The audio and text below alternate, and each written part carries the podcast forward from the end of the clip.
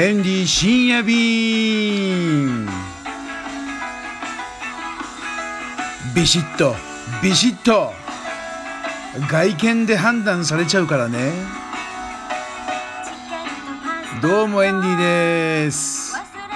だいぶね体調良くなってきましたよ。あの毎週毎週ねイベントが週末続いたんで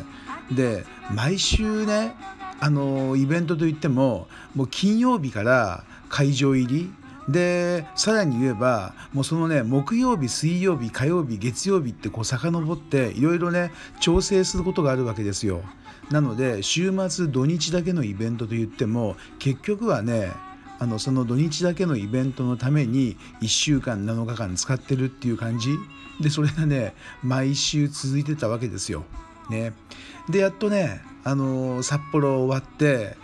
いやーだいぶ落ち着きましたよ。うん、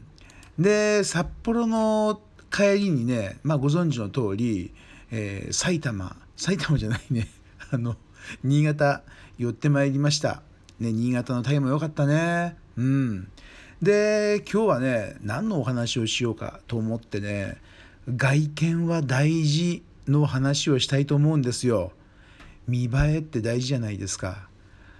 これいろいろね、あの深い話なんで、今日あのゆっくりとね話を進めたいと思うんですけれども初めてねあの初対面で会う時あの何て言うのかなもうその初めての時の印象のままこうバーッといっちゃうわけですよ通常は。まあテレビに出てるとかねあの雑誌新聞 YouTube に出てるとまだこれ違ってくるんですけれどもとにかくねあのいつも電話で話をしてて初めて会った時このね一発目会う時の印象が人のね脳裏にはずっと焼き付いちゃうからだからねあの特にね身なりねあとは微笑みねあの結構大事なんですよ。身なりは大事だね見る人はちゃんと見てるよあの靴のねあの汚れまでね見てるからカバンのあの取っ手のところのねあの廃れ具合とかね見られちゃってますよ。あとはまあ鼻毛が出てるとかね爪が伸びてるとかそういうところまでねあの初対面の時にはチェックされちゃいますからねこれがねビジネス相手もそうですしあのまあお付き合いしてねその後まあ結婚するかもしれませんからあの男女会う時にもねこれとても重要です。ということでエンディはねあのまあ見栄えをね大事にしなきゃいけないなとねこれね前々からね母親にも言われててでいとこの愛にも言われててでついには兄貴分の弁護士のね明先生にも言われちゃったんですよ。いやもうちょっとねあの もうね20代じゃないからちゃんとした方がいいねっていうねまあお話をいただきまして早速ねあのまあ、今日はねスーツを購入してきました、まあ、ワイシャツもねついでに。で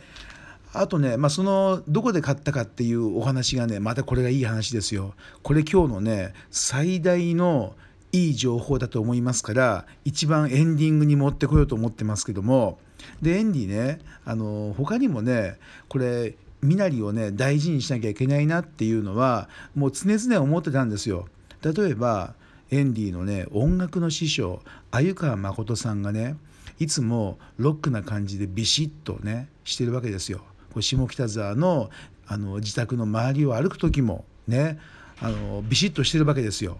そこでですねこの鮎川さんがなぜこのビシッとしてるかっていうとですね鮎川さんが言うにはですねローリング・ストーンズのメンバーにいつ会ってもいいようにビシッとしてるっていうわけですよ。なるほどねこれエンディはね確かねあの大学生かなそのぐらいのインタビューでね読んだことがあったわけですよ。これねエンディはねこれは本当にねああ確かにそうだなって痛感したのが、えー、1990年代にバタッとね川崎の駅の周辺でエンディのまたこれねギターの師匠がいるわけですけどもウィルコ・ジョンソンウィルコ・ジョンソンがイギリスからこう川崎のクラブチッタ川崎にライブに来てたわけですよ。でエンディはその頃はまだウィルコ・ジョンソンとそんなにあのあ全くね親しくなかったんであの面識がないわけですよ。でバタッとね確かねデパートかな？あの駅前のデパートでウィルコ・ジョンソンがデパートから出てきてノーマン・ワットロイと一緒にねでエンディは一人であのこうライブのね前にちょっと時間あったから街をぶらついてた時にバタッと会っちゃったんですよ。会っちゃったんですよ。その時にまあこれもう写真撮るしかないじゃないですか。その時代は iPhone なんかないですからもうバカチョンカメラですよ。違ったかな？あ違うな。コニカのビッグミニだったかもしれないな。うん。まあそれでね写真撮ってもらったの。でねもうそれがねその時のね服装が情けないんですよ。まあ上下はかろうじてあの黒を着てるわけですよ。でもねこのジャケットがねウエスタン調の茶色い革のジャケットを着ちゃってたんですよ。これがねもうねあれからもう25年以上経つんですけれどもあのエンディのね一生の不覚っていうかもうその写真がねずっとねもう飾られてねあの残ってるわけ。でその写真見るたびになんでこれ茶色の革ジャケットウエスタンなんか着ちゃってたのかなってねずっと後悔ですよ。だからねやっぱりこうエンディのこのイメージのねこの黒をね出すためにその写真はね白黒でね結構ねあの一般的には公開してます。なのであのちょっと話戻りますけれどもあの鮎川さんがねおっしゃる通りこのねいつローリング・ストーンズに会ってもいいようにいつもビシッとしてるっていうねあのっていうのはねもう納得本当にもう納得してます本当にもう鮎川さんのねあの発する言葉のね一語一句にはね本当に深い意味がねあの経験裏付けられた深い意味がねあの入ってるわけですよ。うんまあ、こういうのをねエンディが受け継いでまた皆さんにもこう発信してるわけですけれども ということでねあのエンディはですねあのそういうことであの服をね新調したわけですよ。で今回新調した場所はね昨日ねあのブルーノートの映画を文化村で見てで渋谷駅に向かっててあ洋服どうすんかなと思ってパッと見たら青木さんがいたわけですよ。青木さんあ青木じゃなかった青山 洋服の青山があったわけですよ。でねあのお店のこう閉めるもう8時58分ぐらいだったからお店を閉める準備してた男性の方がいて「すいませんちょっと洋服ねスーツをねちょっと考えてるんですけど今いいですか?」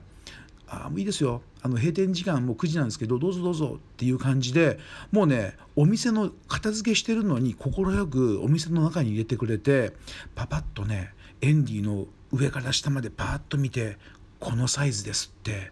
バシッと出してきたんですよ。で1着着てあもうちょっとこれあの脇のところが広い方がいいなと思ったらじゃあこれですねって言ってもう出してきたサイズが